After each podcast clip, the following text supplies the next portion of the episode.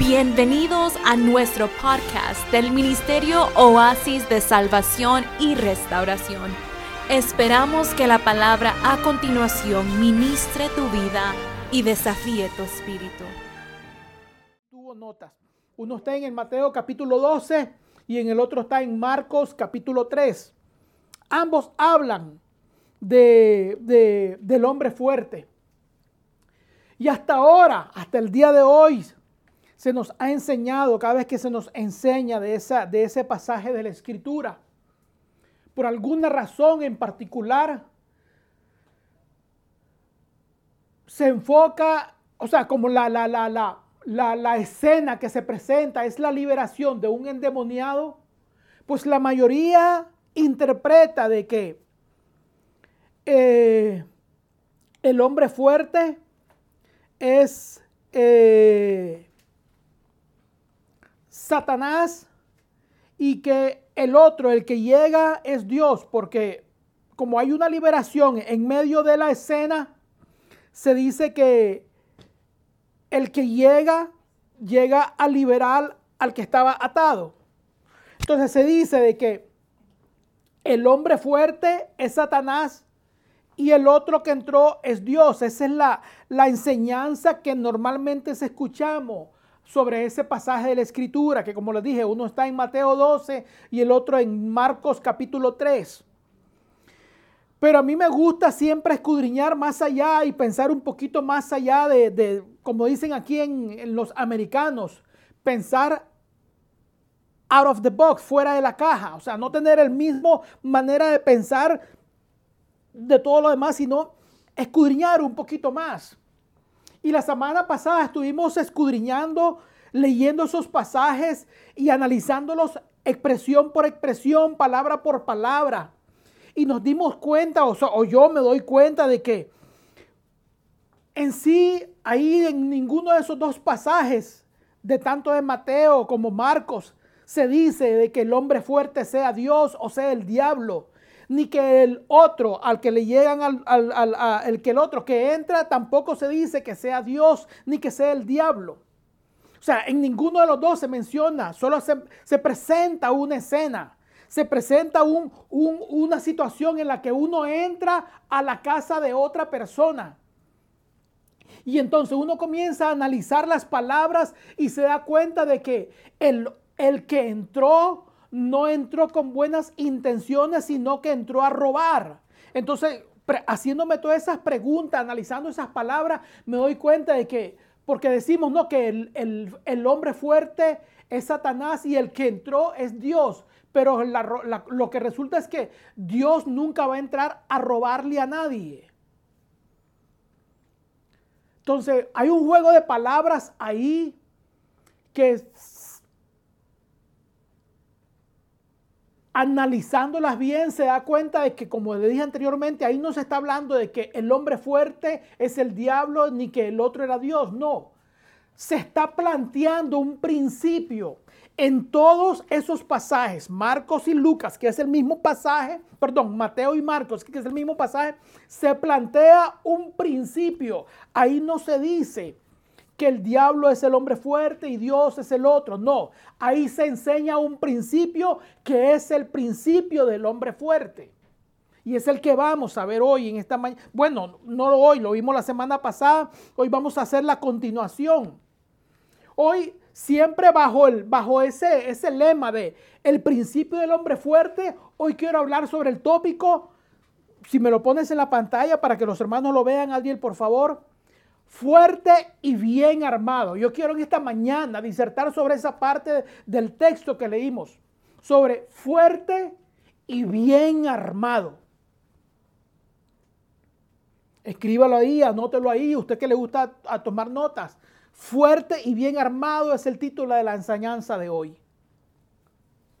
Vamos entonces, para ir a ese texto, vamos a ir al libro de Lucas que es la otra parte donde aparece este mismo texto, pero planteado totalmente diferente al texto que aparece en Mateo y que aparece en Marcos. Los puede buscar en Mateo 12 y Marcos capítulo 3, pero aquí estamos en Lucas capítulo 11, versos 21 y verso 22. Lucas capítulo 11, verso 21 y verso 22.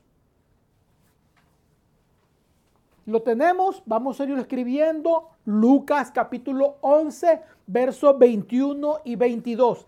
La escritura dice de la siguiente manera, cuando el hombre fuerte, armado, guarda su palacio, en paz está todo lo que posee.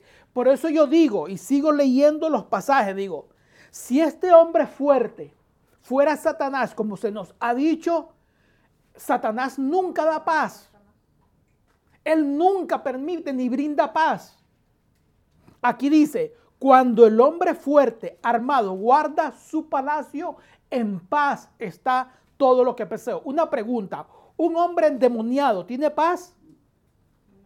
Un hombre poseído por Satanás, ¿tiene paz? No, entonces no puede ser que el hombre fuerte sea Satanás. Porque aquí dice que el hombre fuerte, cuando está armado y guarda su palacio, en paz está todo lo que posee. Y después dice, pero cuando viene otro más fuerte que él y le vence, le quita todas sus armas en que confiaba y reparte el botín. Porque dice, pero cuando viene otro más fuerte que él y le vence, le quita todas sus armas. Pregunto, ¿el diablo tendrá armas? El diablo usa estrategias, ya, pero no tiene armas como tal. Ahora vamos a ver. Yo quiero que usted se haga las siguientes preguntas para definir el pasaje que acabamos de leer. Lo voy a repetir el pasaje que acabamos de leer. Cuando el hombre fuerte armado guarda su palacio, en paz está todo lo que posee. Pero cuando viene otro más fuerte que él y le vence, mire que ahí dice otro, no tiene nombre, no tiene apellido, viene otro. Pero cuando viene otro más fuerte que él y le vence, le quita todas sus armas en que confiaba y reparte el botín. Vamos a ir parafraseando un poquito los textos que leímos la semana pasada. Pregunto, y hágase estas preguntas. La semana pasada en, en los evangelios de Mateo y Marcos, que es más o menos el mismo pasaje, el que varía un poquito, como le dije, es el libro de Lucas, Mateo y Marcos dice la siguiente manera. ¿Podrá alguno, dice, entrar en la casa del hombre fuerte y saquear sus bienes? Dice. ¿Qué es saquear? Lo dijimos que saquear es robar con violencia. Usted me acuerdo en la guerra, cuando estábamos ahí en Nicaragua, o aquí en los escándalos que han pasado en Nueva York y, Chicago, cuando se han hecho esos revolú, que la gente entra a las tiendas, rompe los cristales de la tienda y comienzan a qué? A saquear. ¿Y cómo, es ¿Y cómo es que saquea? Por eso le digo, la guerra ahí en Nicaragua, aquí cuando en, Chicago, en New York, aquí en Miami también pasó en los otros hace unos tiempo atrás. ¿Cómo saqueaba esa gente? La gente rompía los cristales, entraba a las tiendas, cogía lo que alcanzaba en su brazo y salía corriendo. Eso es saquear, robar con violencia. Entonces la en el Evangelio de Mateo dice, ¿podrá alguno entrar a la casa del hombre fuerte y saquear sus bienes? Entonces yo me doy cuenta, dice, a la casa del hombre fuerte a saquear sus bienes. La pregunta es, hágase la pregunta. ¿Usted cree que Satanás, perdón, usted cree que Jesús tiene algún interés en robarle a Satanás? ¿Qué tiene Satanás que le puede interesar a Jesús? O sea, en otras preguntas, ¿qué tiene, qué le puede robar Jesús a Satanás? Porque la escritura dice en el pasaje, ¿podrá alguno la gente dice que el hombre fuerte es Satanás. Dice, ¿podrá alguno entrar a la casa del hombre fuerte y saquear sus bienes? Dice, no, porque como el, como el hombre estaba poseído por Satanás y, y, Jesús lo libera, entonces dicen, el que entró a liberarlo fue Jesús y al que sacaron fue al diablo. Esa es la, la, interpretación que normalmente hacemos del pasaje. Pero el pasaje no habla directamente de eso, como le dije. El pasaje pasó de ser un tema de conversación sobre el endemoniado a pasar un tema de conversación entre el reino de Satanás y el reino de Dios. Entonces la pregunta es, ¿será que Jesús está interesado en algo que el diablo tiene que va a entrar a robarle? O sea, ¿usted cree que Jesús está interesado en algo que tenga el diablo para entrar a la casa y robarle? Ahora dice, el hombre, el hombre fuerte bien armado. La escritura dice, o sea, ¿qué, qué, qué, qué, eh, qué armas podría tener Satanás que Dios no tenga? Cuando la escritura dice que Dios es el Dios de qué? De los ejércitos. Dios es el Dios de los ejércitos. El pasaje de Lucas dice, no, que el hombre que entró le quitó las armas al hombre fuerte. Le pregunto, ¿usted cree que Dios está interesado en quitarle las armas al diablo, o sea, robarle las armas al diablo? ¿El, diablo tendrá algún tipo de arma si Dios es el Dios de los ejércitos? O sea, no hay, Dios no tiene ningún interés en robarle al diablo nada porque el diablo no tiene nada. El diablo no tiene nada. Entonces, no hay ningún interés de parte de Dios en entrar a la casa del diablo a robarle a qué, si el diablo no tiene nada. Usted me dirá, no, lo que Dios quiere es quitarle las personas a, las que tiene el diablo atado. ¿De quiénes son las almas? ¿Son del diablo? ¿Usted qué dice? ¿De quiénes, a quién le pertenecen las almas? impíos, malos y buenos, inconversos o conversos. ¿A quiénes le pertenecen las almas? ¿De quiénes son las almas? De Dios, porque las creó. Sí. No importa, no, que un delincuente del diablo y el que va a la iglesia es de Dios. Nananina, nananina. ¿De quién, a quién le pertenecen las almas? Miremos lo que dice Ezequiel, capítulo 18, verso 4. Ezequiel capítulo 18, verso 4. O sea, es que ni eso. Ezequiel capítulo 18, verso 4.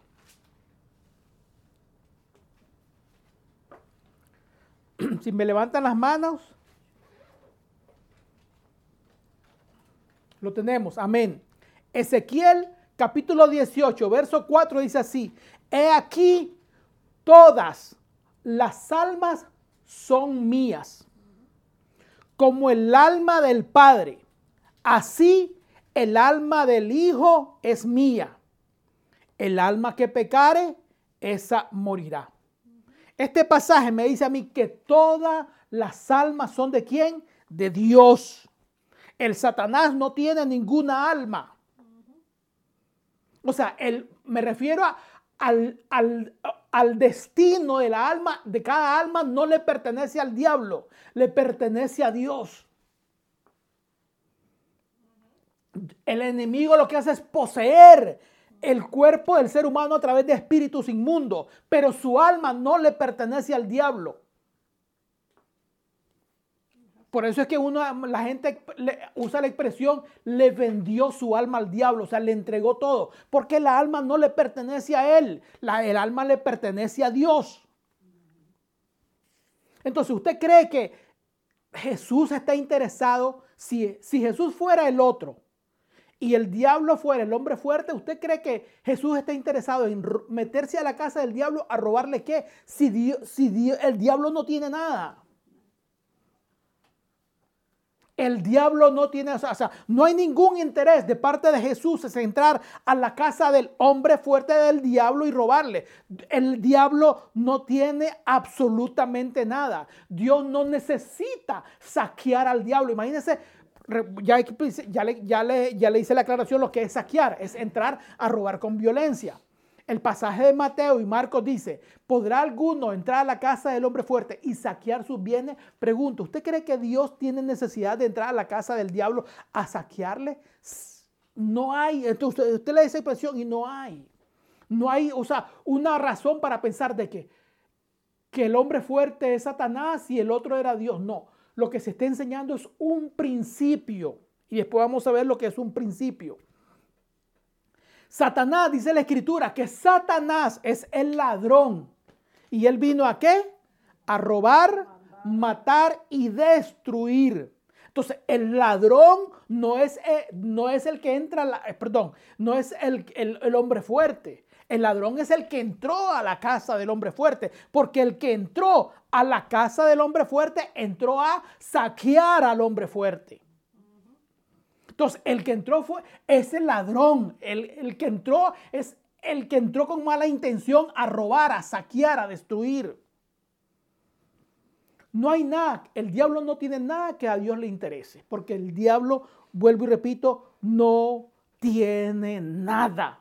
Cero, cerito, no tiene nada. Él es un ladrón. ¿Y qué hace el ladrón? Adueñarse de qué? De lo ajeno. El ladrón se adueña de qué? De lo ajeno. Él no tiene nada. El ladrón se adueña de lo que usted tenía. Cuando a usted le robaron la llave, el ladrón se llevó la llave de lo que sea se le llevó el carro. El carro no es del ladrón, el carro era suyo, pero el ladrón se lo llevó. La billetera, la billetera no era, no era, e, era suya, pero el ladrón se lo llevó. Ahora el ladrón lo tiene. Ahora el ladrón tiene el carro. Ahora el ladrón tiene la moto. Ahora el ladrón tiene el dinero que se robó, pero no era suyo. Era de quién? Perdón, no era de ladrón. ¿Era de quién? Era suyo. Entonces así es el ladrón. El ladrón viene a robar. No dice que el ladrón, el, el diablo tiene todas las almas. El diablo no tiene todas las almas. El diablo se las robó. No son de él. Por eso es que el enemigo nos roba, nos quita. ¿De quién es todo lo que hay en este mundo? Salmo 24.1. Salmos 24.1. Los niños, ahí están los niños, miramos, ¿cierto?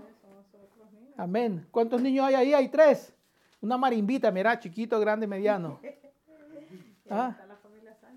Ahí están, gloria a Dios.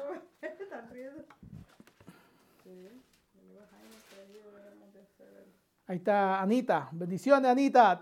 tenía tiempo de no verte, Anita. Ya se fue. Giselle, bendiciones con Jorrito. Salmo 24.1, ¿qué dice? Por favor, alguien que me lo lea fuerte. Salmo 24.1. De Jehová es la tierra y su plenitud, el mundo y los que en él habitan. Amén, sí. A Darwin, bendiciones. Salmo 24.1, ¿qué dice? De Jehová es la tierra y su plenitud. El mundo. ¿Y quiénes? y los que en él habitan. Pregunto, ¿qué es del diablo? Nada. El diablo es un ladrón. Por eso se ha apoderado. Pero de que él tenga algo, él no tiene nada. Como diríamos ahí en Nicaragua, esos dichos nicaragüenses, no tiene ni, ni donde caer muerto. ¿Se acuerdan de esos dichos nicaragüenses? No tiene ni donde caer muerto. Ya, no le pertenece nada. Entonces, vemos que esto, entonces, ¿qué es lo que nos ha enseñado? Entonces, ¿qué es lo que encierra Marcos, Mateo 12? ¿Qué es lo que encierra Marcos 3? ¿Y qué es lo que encierra Lucas 11? Encierra un principio, el principio del hombre fuerte. ¿Qué quiere decir un principio? ¿Qué es un principio? Un principio es una ley universal que se aplica en todo el mundo por igual. No hay excepción. El principio es una ley que se cumple en la China, se cumple en la Patagonia, se cumple en Rusia, se cumple en los Estados Unidos, se cumple en el país pobre, se cumple en el país rico. En todo se cumple por igual. Eso es un principio. En todos los lugares es lo mismo, es el mismo resultado. Por ejemplo, usted tiene un terreno para poder terreno. Para poder cosechar en ese terreno, ¿qué es lo, que tiene que hacer usted? Sembrar. Sembrar. Si usted no siembra, usted va a esperar recibir un, algo. Usted tiene... ¿Ah? Usted nada. Si usted tiene un terreno y lo queda viendo ahí todos los días Y usted dice, estoy esperando que nazca el maíz. La pregunta es, ¿cuándo lo sembró? Si usted nunca sembró, nunca va a cosechar. Entonces, ese es un principio. Se siembra para cosechar. Usted se va a la China y en la China la gente no cosecha y después siembra. Siempre es lo mismo. Se siembra para cosechar. En cualquier parte del mundo es el mismo principio porque es un principio universal. La causa y efecto. Yo te doy un martillazo en el dedo, te va a doler. Nos vamos a la China y te doy el mismo martillazo y vas a sentir el mismo dolor. La causa efecto. Nos vamos a Rusia, te doy el mismo martillazo, te va a doler igual, no importa en qué parte del mundo estés. La causa y efecto es un principio. Todo lo que sube tiene que bajar, no importa en qué parte, aunque estés en el polo sur, estés en el polo norte, este o este, si brincas, hay una ley que se llama la ley de la gravedad. Entonces el principio es que todo lo que sube tiene que bajar. Se cumple en todos los lugares del mundo por igual. No diga, no, que allá en, yo conozco un país donde la gente que, que brinca se queda flotando en el aire. No existe un país donde la gente que brinca se queda flotando en el aire. No hay. El principio de la vida, ¿cuál es? Nace, crece, desarrolla y muere. Todo el mundo pasamos por el ciclo de la vida, es un principio. El chino, el ruso, el, de todo el mundo le pasa lo mismo. Nace, nace, crece, se desarrolla y muere. En todo. No me diga que aquí alguien, solo eh, del único que se dice que no tiene ni padre ni genealogía, ¿quién es? Matus, eh, Melquisedec. Amén.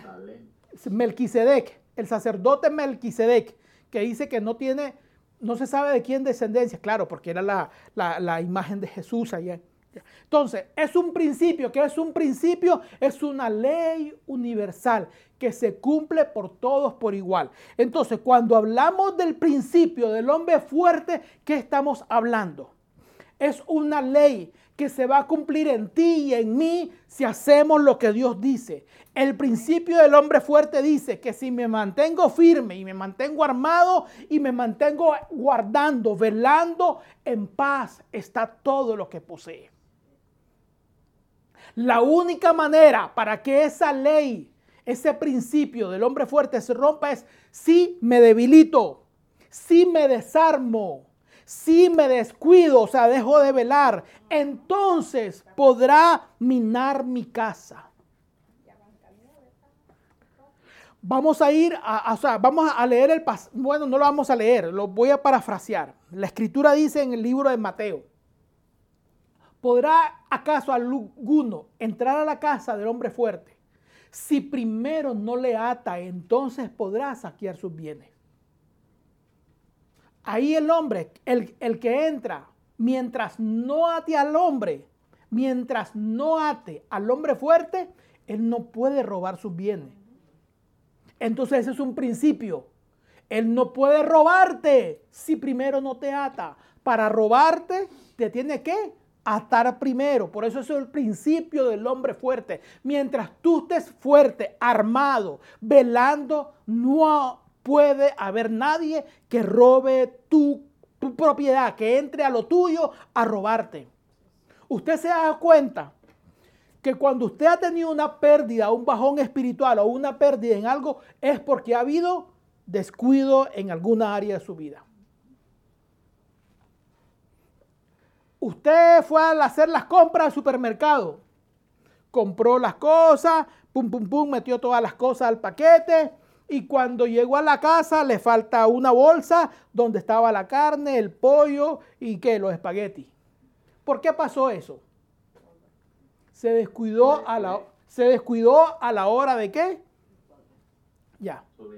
A la hora de meter las cosas al carro se descuidó, la dejó en algún lugar. Entonces usted nunca va a tener pérdida mientras no se descuide, hablando en el, en el ámbito espiritual. Entonces, el principio del hombre fuerte es, si usted se mantiene fuerte, si usted se mantiene guardado y se mantiene armado, la escritura dice, en paz está todo lo que posee. Cuando usted ha tenido un bajón espiritual fuerte, ¿cuando qué? se ha descuidado. Sencillo, se ha desconectado. La escritura dice en el libro de Juan, ustedes son, yo, yo soy la vid y ustedes son los pámpanos. El que permanece en mí y yo en él lleva mucho fruto. ¿Por qué? Porque separado de mí, que dice, nada podéis hacer. Nada puede hacerte si te separas. O sea, el, el, principio del hombre fuerte, mientras tú te mantengas firme, armado y guardando, el enemigo no puede tocar tu vida. Revisa, analiza tu vida espiritual, analiza su vida, porque todos hemos pasado. El que diga que no, que siempre ha estado en las alturas y más allá de las alturas, eh, eh, puedo decir que está exagerando, es falso, por no decirle mentiroso. Pero yo no quise decirle mentiroso, créame, en ningún momento quise decirle mentiroso. Pero si usted me dice que toda la vida he estado en la cúspide de lo espiritual, usted es un exagerado, ¿verdad? Por no decirle mentiroso. Porque todos hemos estado en el valle de la sombra y de la muerte. En algún momento de nuestra vida hemos caminado por ahí.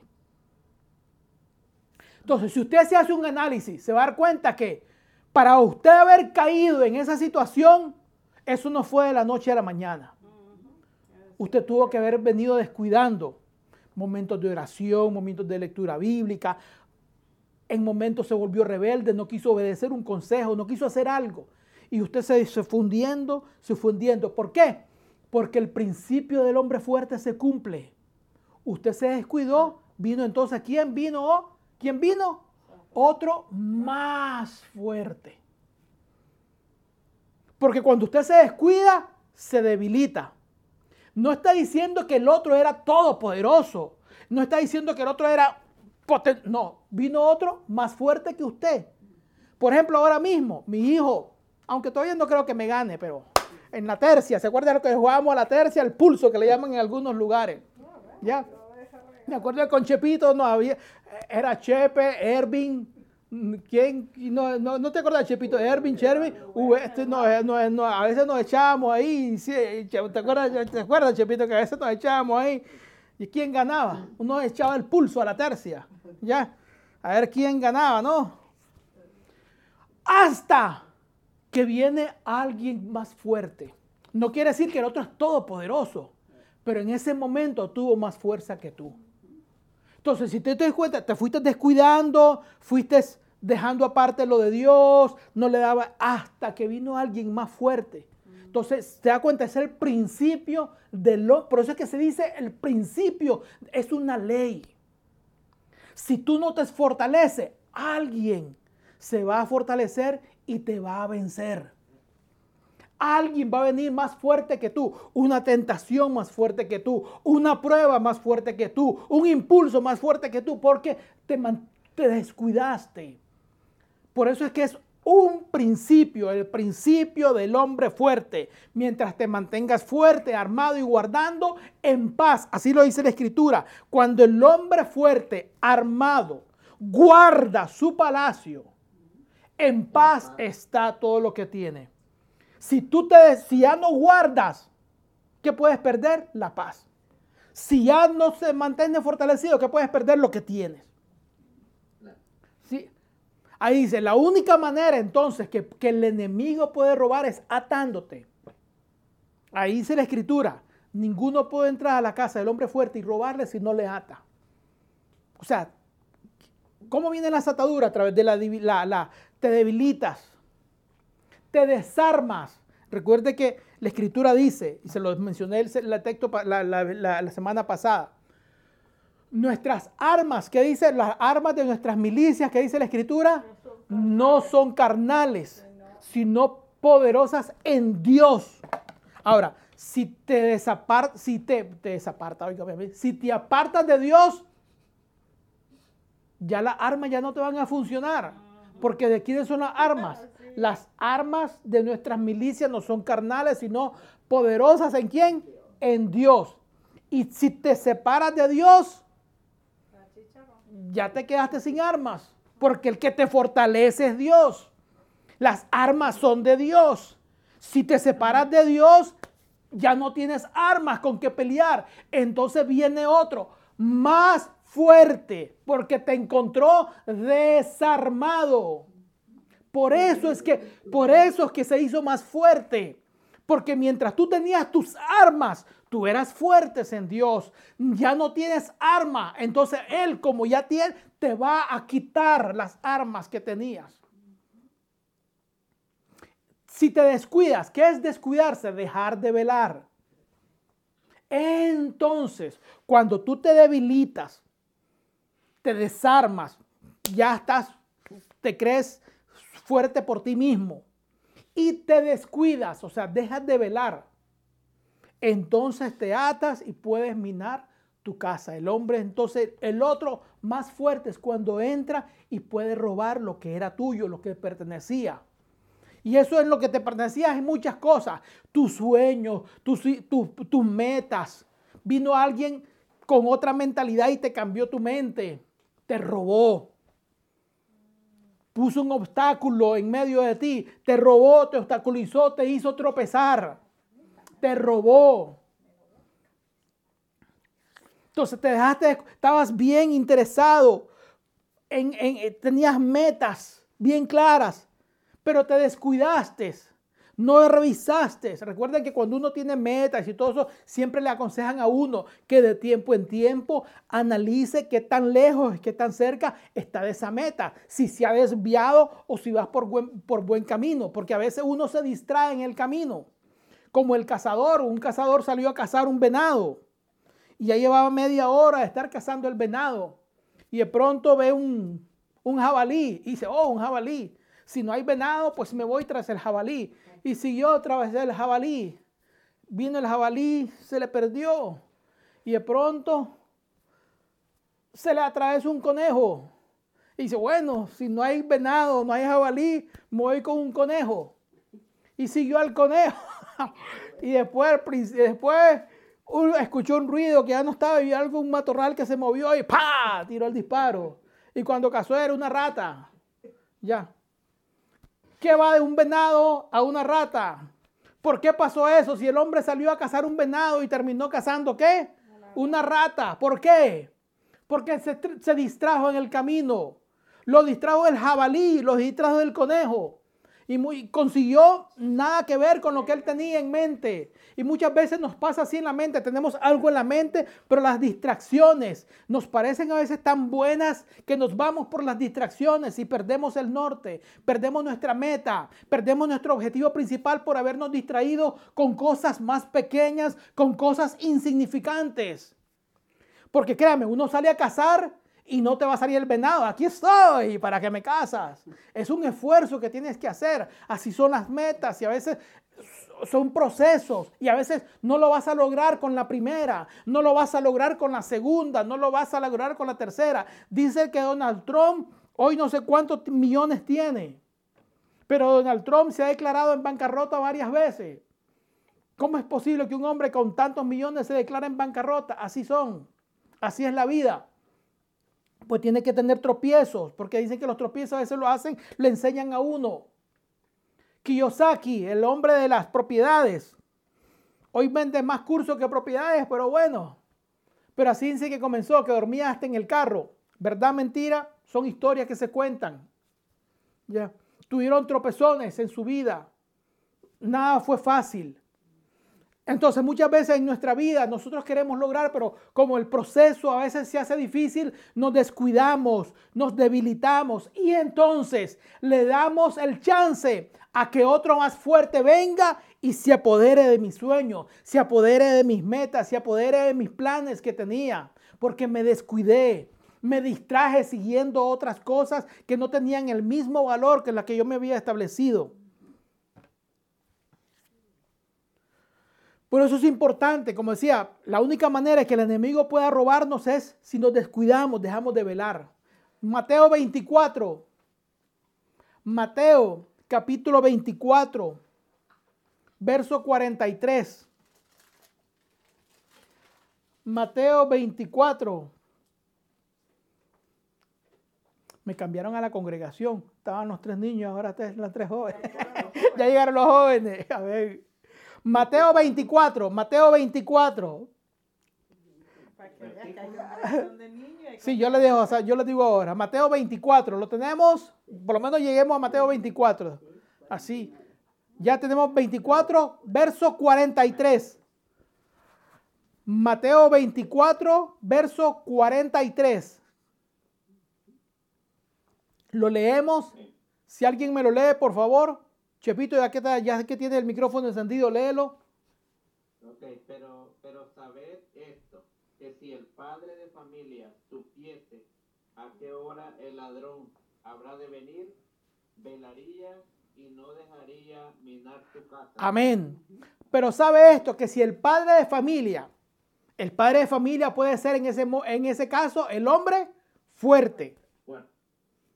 Si el padre de familia, cambiémoslo en ese entonces, pero sabe esto, que si el hombre fuerte supiese a qué hora va a venir el otro a querer minar su casa, ¿qué haría el hombre? ¿Qué haría el hombre? Velaría, dice aquí, no, pero ¿qué dice el texto? ¿Qué haría? Velaría, dice. ¿Qué es estar velando? Estar con los ojos abiertos, pendiente, alerta. Por eso les digo, a veces nos descuidamos con detalles pequeños. Entonces no estamos ya, no estamos ya alerta. No estamos velando. Velando es estar al tanto de cada movimiento, analizando, viendo si sí o si no. La escritura dice, pero sabe esto, que si el padre de familia supiese, o sea, usted como hombre fuerte, yo como hombre fuerte, tanto de su familia como de su propia vida espiritual, porque siempre creemos que el hombre fuerte es el de la familia. No, estamos hablando también de, un principio espiritual para usted mismo. Usted es el hombre fuerte de su casa. ¿Cuál es su casa? Su cuerpo. Su, recuerde que usted es templo del Espíritu Santo. Entonces usted es el que cuida qué? Esta casa. Esta casa no es suya, esta casa es del Espíritu Santo. Usted está cuidando esta casa. Por esto sabe que si el padre de familia supiese a qué hora, a qué hora el ladrón habría de venir, velaría y no dejaría robar su casa. O sea, estaría alerta, pendiente de que el que quiera llegar a su, no venga a robarle. Por eso le digo, tenemos, la única manera que el enemigo puede robarnos es cuando nos descuidamos. Entonces le damos, le, abrimos puertas, le damos oportunidad que él se meta a robar lo que nos pertenece. Vuelvo y repito, él es un ladrón, a él no le pertenece nada, pero el ladrón viene a robarse lo que no es de él, viene a robarse lo ajeno. Si usted supiera que el enemigo va a venir a robarle, ¿usted va a dejar que el enemigo le robe? No. Por eso le digo, tiene que estar alerta. Por eso es que dice, por eso es que dice el, dicho popular, dice, el que oye consejos llega a viejo. Ya. Porque a veces el consejo es la alerta que a veces se nos da.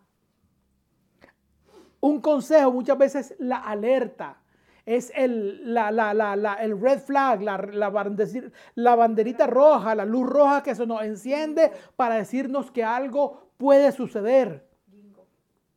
Entonces, un consejo muchas veces, entonces hay gente que no oye consejo, uno le aconseja y le dice, mira, no hagas, no hagas aquí, no hagas allá, no te conviene esto, pero la gente hace oídos sordos a muchas veces a los consejos, entonces viene otro más fuerte y le roba lo que tenía esa persona.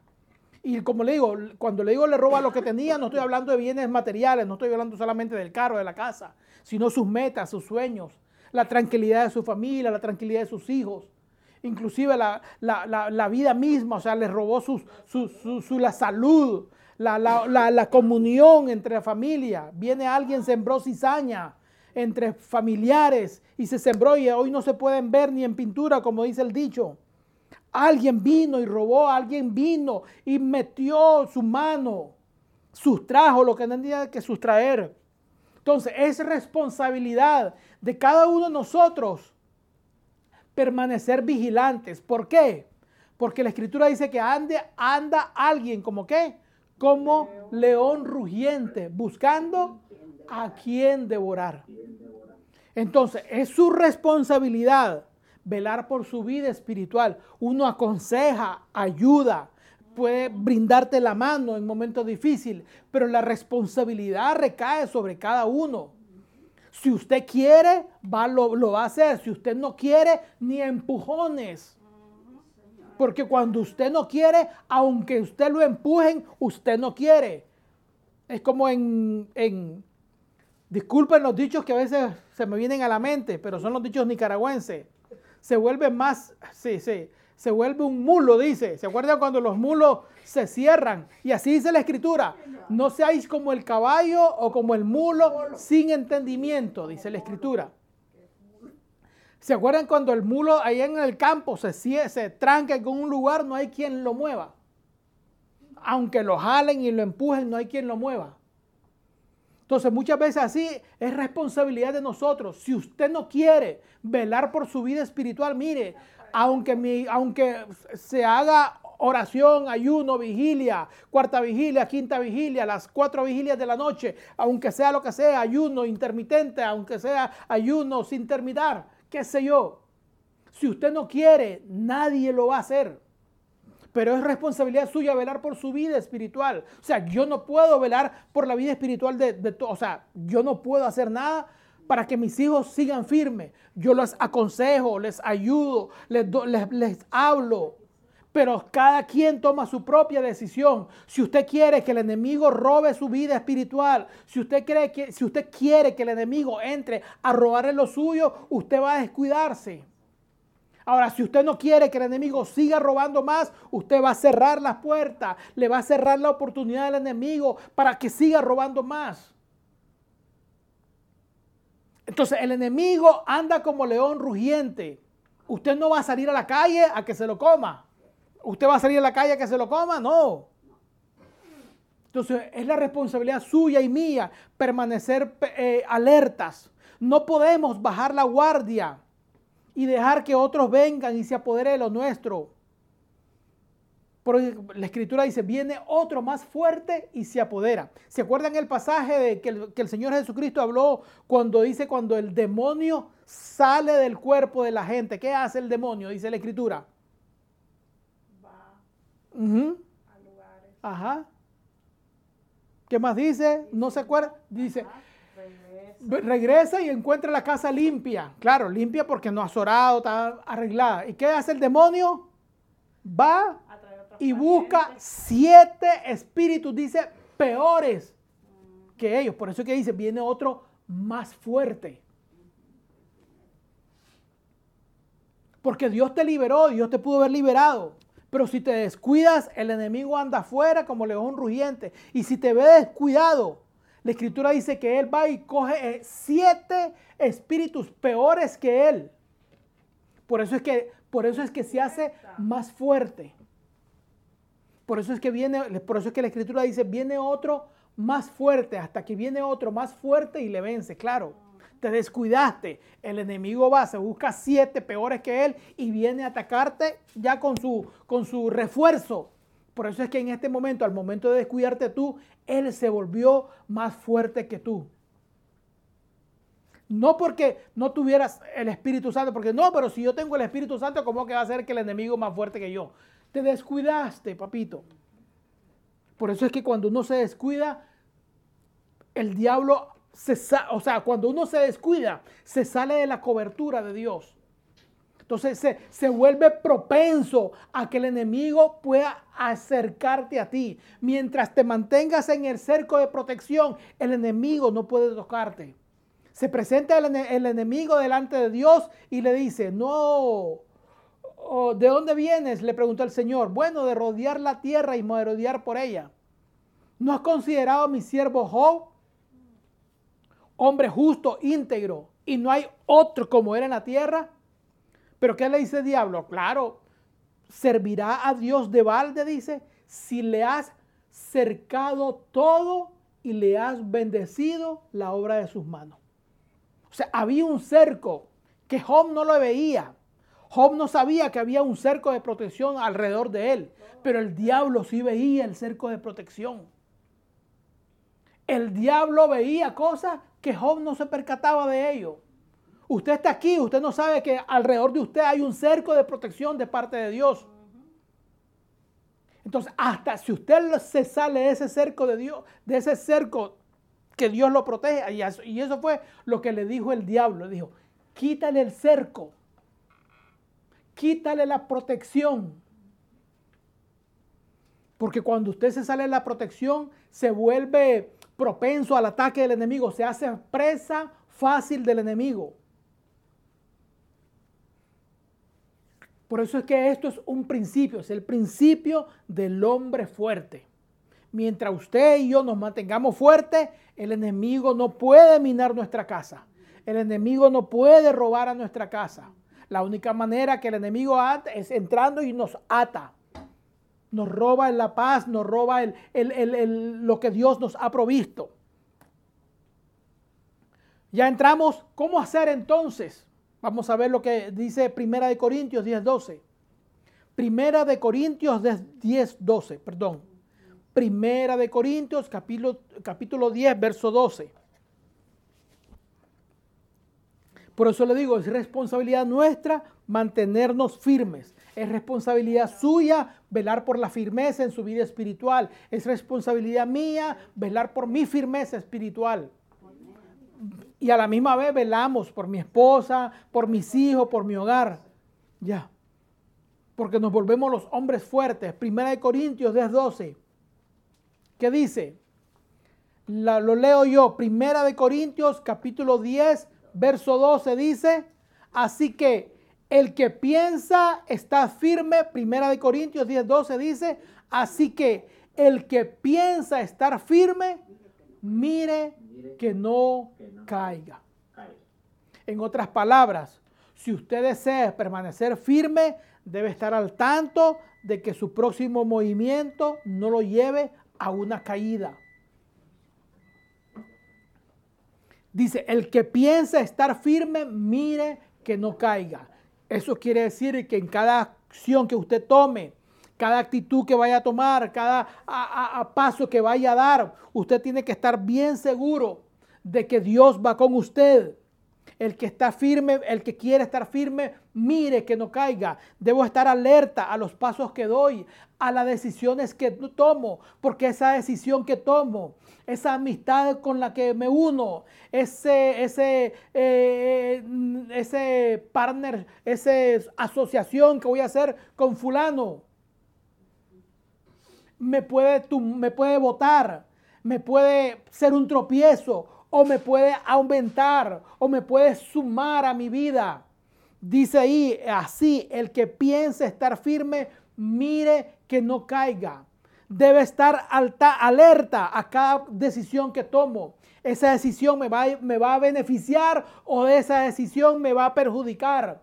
Ese movimiento que voy a hacer me va a sumar o me va a restar. Esa amistad me va a hacer llegar a mi meta o me va a robar mi meta me va a ayudar a cumplir mi sueño o me va a obstaculizar mi sueño. Mire que no caiga. O sea, estar alerta de que la próxima decisión que voy a tomar no sea una mala decisión. Pido sabiduría, pido, Señor, la guía del Espíritu Santo, pido instrucción de parte de Dios para no caer, para no cometer el error de ir para atrás. Por eso es que el Corintio dice, así que el que quiere estar firme, el que piense estar firme, el que desee estar firme, mire que no caiga. O sea, ese mire es esté alerta, esté apercibido, tenga cuidado con lo que hace, porque ese próximo paso que usted da te puede hacer caer.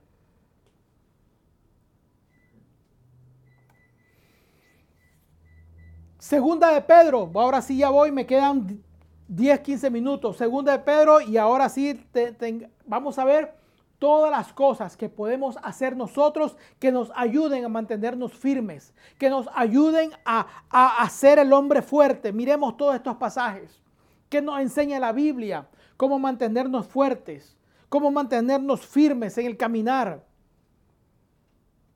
Segunda de Pedro, primera, segunda de Pedro capítulo 1, verso 10 y 11.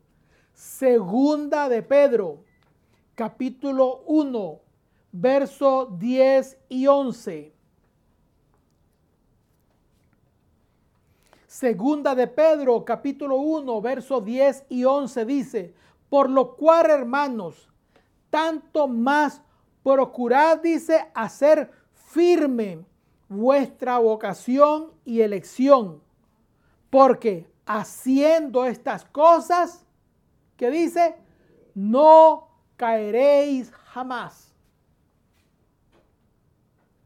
Dice, haced firmes, por lo cual, hermanos, tanto más procurad hacer firme vuestra, vuestra vocación y elección.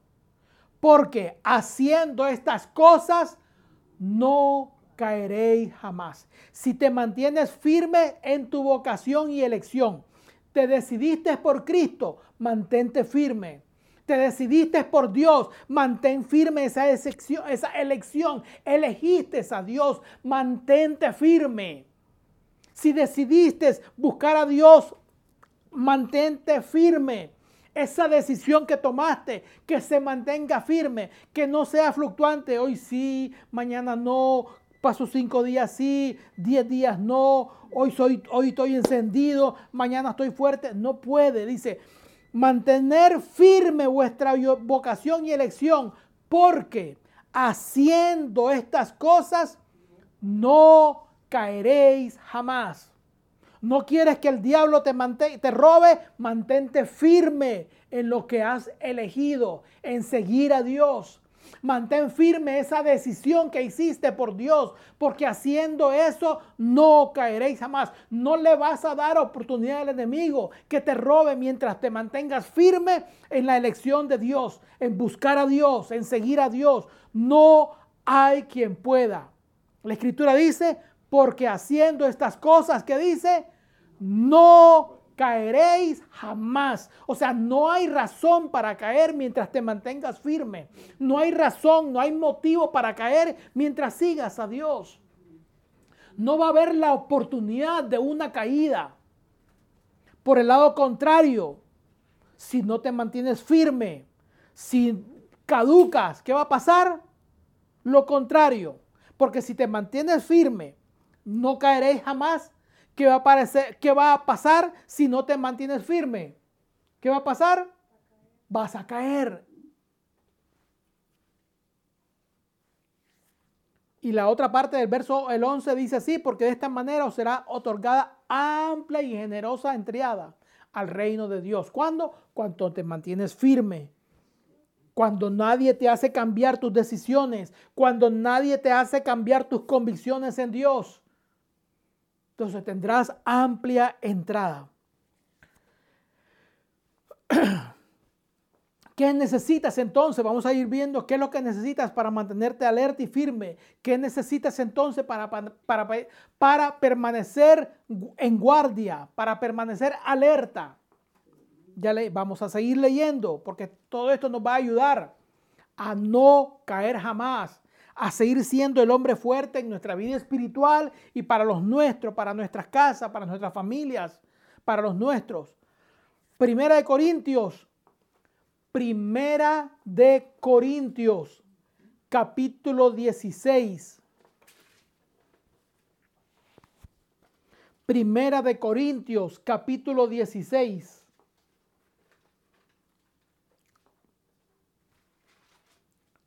Primera de Corintios capítulo 16, verso 13. Primera de Corintios capítulo 16, verso 13. Dice así, ¿lo tenemos? Primera de Corintios capítulo 16, verso 13. Velad, estad firmes en la fe. Portaos varonilmente ¿Y qué dice? Y esforzaos. Mire cuántas cosas. Velad. Estar firmes en la fe. Portaos varonilmente. ¿Quiere decir eso? porque aquí está hablando a varones y a mujeres. Portaos varonilmente, ¿qué quiere decir? Recto, con carácter, con decisión, ¿Y qué más dice? Y esforzaos. Toda decisión, todo necesita qué? Un esfuerzo. Nada llega de gratis. Nada te va a salir en la chiclera, como decíamos en Nicaragua. O sea, no es que mete ahí en la chiclera y lo que me salga, una sorpresa. ¿Se acuerdan cuando uno metía en la chiclera y salía? No. O sea, nada es de gratis. Todo requiere un esfuerzo. Tu vida espiritual para crecer y desarrollarse requiere un esfuerzo. Acostarte muy noche, levantarte muy temprano, dedicar un tiempo para la lectura, para la oración. Todo eso es parte de un esfuerzo esforzado. Dice, tu crecimiento espiritual no, es, no, no te va a venir así por inercia, no te va a decir, no te va a venir automáticamente. Hay que esforzarse por crecer en el Señor. Hay que dedicarle tiempo a la lectura, a la oración. Hay que buscar el tiempo. Tengo 24 horas. La escritura dice, la escritura lo, lo presenta de esta manera. El libro de Proverbios dice, al pobre y al rico se encontraron, dice. Algo así dice el pasaje. A ambos los hizo Dios. Pregunto, ¿será que Dios hizo a la gente pobre, pobre y a la gente rica, rica? ¿Dios eso quiso decir con eso? No. Lo que está diciendo es que Dios le dio la misma oportunidad a, la, las mismas, la misma oportunidad a las personas. ¿Cuántas horas tiene el millonario? ¿Cuántas horas al día tiene el millonario? 24. ¿Cuántas horas al día tiene el pobre? 24, son las mismas 24 horas. Lo que pasa es que uno sabe administrar más sus recursos. La escritura dice en el libro de Proverbios, en el berbecho del pobre hay mucho pan, pero se pierde por falta de juicio. O sea, no se pierde porque no hay, se pierde porque no hay. ¿Me entendió? No es porque no haya terreno. La escritura dice en el berbecho. ¿Qué es el berbecho? Un terreno sin cultivar, un predio vacío. En el berbecho del pobre dice, hay mucho pan, pero se pierde. ¿Por qué? Por, por, por falta de qué? De juicio. O sea, no se perdió porque no hay terreno. Se perdió porque no hay, mire, no hay materia gris para sacar el beneficio de ese terreno. Porque se requiere un esfuerzo. Usted quiere lograr algo, esfuércese.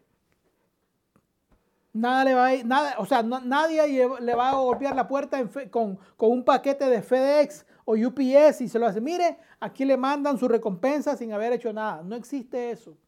Todo requiere un esfuerzo. Ahora sí entramos.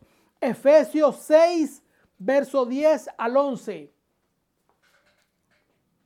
¿Qué, debe hacer usted para, para permanecer firme? Para no dejar que el enemigo venga a robar su casa. Recuerde que es el principio del hombre fuerte. Si usted lo aplica a su vida, el principio se cumple, porque todo principio es una ley universal que se cumple a todos por igual. Cumplo yo el principio del hombre fuerte en mi vida. Me mantengo firme, me mantengo armado y me mantengo velando. En paz estará todo lo que posee. Vamos a ver lo que nos dice Efesios y con eso vamos a ir terminando todo este, este la enseñanza de hoy. Efesios capítulo 6. Efesios capítulo 6, verso 10. bueno, vamos a ir adelante. Aquí dice 10 a 11 porque es lo que estamos leyendo. Pero vamos a leer casi todo el capítulo 6 de Efesios. Efesios 6 dice así, por lo demás, hermanos míos, fortaleceos en el Señor y en el poder de qué? De su fuerza. ¿En quién se va a fortalecer? En el Señor. Las fuerzas no son suyas, las fuerzas son del Señor. Vestidos de toda la armadura de Dios. ¿Cuál es, la, ¿Cuál es el propósito de la armadura de Dios? Ahí mismo lo dice. Vestidos de toda la armadura de Dios. ¿Cuál es el propósito? Estar firme. Para que podáis estar firmes, correcto para que podáis estar firmes contra qué? Contra las acechanzas del diablo. Usted quiere que el enemigo no venga a robarle su casa, no venga a robar sus propiedades. La escritura dice, vístase de la armadura de Dios. Y vamos a verlo más adelante. Porque la, la, armadura de Dios te va a permitir permanecer firmes contra las acechanzas del diablo. Nadie quiere vestirse, todo el mundo quiere ir a la guerra como Adán antes de pecar. Así no va a poder llegar a la guerra. no, lo iba a decir de otra manera, pero no, no se puede decir. Estamos en vivo, hay que tener respeto. Sí. Usted va no va a la guerra en tenis. Usted no va a la guerra en chores. Usted va a la guerra con traje de guerra. Si se va a las montañas, se mete un camuflaje ahí terrible que nadie, que nadie sepa si usted es un palo o es un soldado. Esa es la intención del camuflaje. Ya, esconderlo, cubrirlo.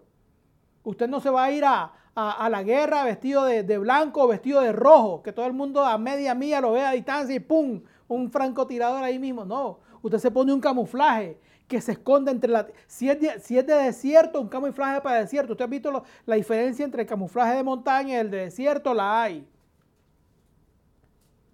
Entonces dice, vestido de toda la armadura de Dios para que podáis estar firme contra la acechanza del diablo. Vamos al verso 13 del mismo Efesios 6, 13. Tirémonos al verso 13 del mismo Efesios 6. Efesios 6, verso 13. Dice así, 6, 13. Dice así, por tanto, verso 6, 13. Por tanto, tomad toda la armadura de Dios para que podáis resistir en el día malo. Y habiendo acabado todo, que dice, estad firmes. Efesios 6:13. Por tanto, tomad toda la armadura de Dios para que podáis estar para que podáis resistir en el día malo y habiendo acabado todo, estad firmes. Entonces para, va, viendo para qué es, por qué es importante que se vista de toda la armadura de Dios y vamos a ver que, cuáles son los elementos de la armadura. Usted quiere ser el hombre fuerte, tiene que estar cubierto de la armadura. Vamos, seguimos leyendo porque me queda poco tiempo. 6, vamos a leer desde el 14 al 18. Efesios 6, 14 al 18. Efesios 6, 14 al 18 dice, estad pues firmes. Vamos a ver lo que dice Efesios 6, 14 al 18. Estad pues firmes ceñidos vuestros lomos. Lomo va desde los hombros hasta las partes, hasta la, colita de la columna vertebral, hasta donde termina la espalda. Está pues firme, ceñidos vuestros lomos con la verdad. Estamos leyendo Efesios 6 del 14 al 18. Estad pues firmes, ceñidos vuestros lomos con la verdad. Vestíos con la coraza, el pecho, con la coraza de justicia. Calzado los pies con el apresto del Evangelio de la paz. Camine como hijo de Dios, ande como hijo de Dios, vístase, dice, puesto los, calzado los pies con el apresto del Evangelio. Sobre todo, dice, tomad el escudo de la fe, con que podáis apagar todos los dardos de fuego del maligno. ¿Para qué sirve el escudo de la fe? Para apagar los dardos que el diablo te envíe, las mentiras que el diablo envíe, las falsedades que el diablo envíe. Con el escudo de la fe, con que podáis apagar todos los dardos de fuego del maligno. Verso 16, y tomad el yelmo de la salvación y la espada del Espíritu, que es la palabra de Dios. ¿De quién es la espada? ¿De quién es la espada? La espada es del Espíritu. O sea, es la palabra de Dios es la espada del Espíritu. ¿Qué más dice? Verso, orando en todo tiempo, con toda oración y súplica en el Espíritu. ¿Y qué dice? Y velando con, perseverancia y súplica con todos los santos. ¿Se da cuenta? Usted se viste, está la armadura cubriendo sus, perdón, el yelmo de la salvación, cubriendo sus pensamientos, sus ideas la coraza cubriendo su corazón, su pecho, que no se le meta ninguna raíz de amargura, cubriendo su espalda, que no venga ninguna alguien a, intentar darle un puñal por la espalda, cubriéndose de, la, de, la, de, las, de, la, de las traiciones, porque todo el mundo traiciona a espalda, nadie traiciona de frente. El que dice que traiciona de frente, no sé cómo. Todo el mundo te traiciona hablando de espalda, hablando de espalda de ti. Por eso es que uno tiene que cubrirse con la verdad, dice. Orando en todo tiempo. Y a veces es lo que, no, lo que menos hacemos. Con toda oración y súplica. Y velando. Vuelvo a repetir, que es velando, permanecer despierto, con los ojos abiertos, como una lechuza, como un búho, velando. Pero que a veces nos dormimos. Nos encuentran, nos, nos tocan el violín y nos dormimos, nos descuidamos. Entonces, velando en ello, ¿con qué dice? Con toda perseverancia. Por eso le digo, esto no es de una semana, esto es de siempre. Es un proceso hasta que Cristo venga. Por eso es que el mismo Señor Jesús, el mismo Señor Jesús dijo, el que perseverare hasta el fin. Porque muchos se quedan a mitad del camino. Seguimos leyendo ya para terminar. Hebreos capítulo 3. Con esto termino porque ya se me pasó el tiempo. Hebreos capítulo 3. Ese va a ser el último texto que leo. Hebreos capítulo 3, verso 14. Hebreos 3, 14.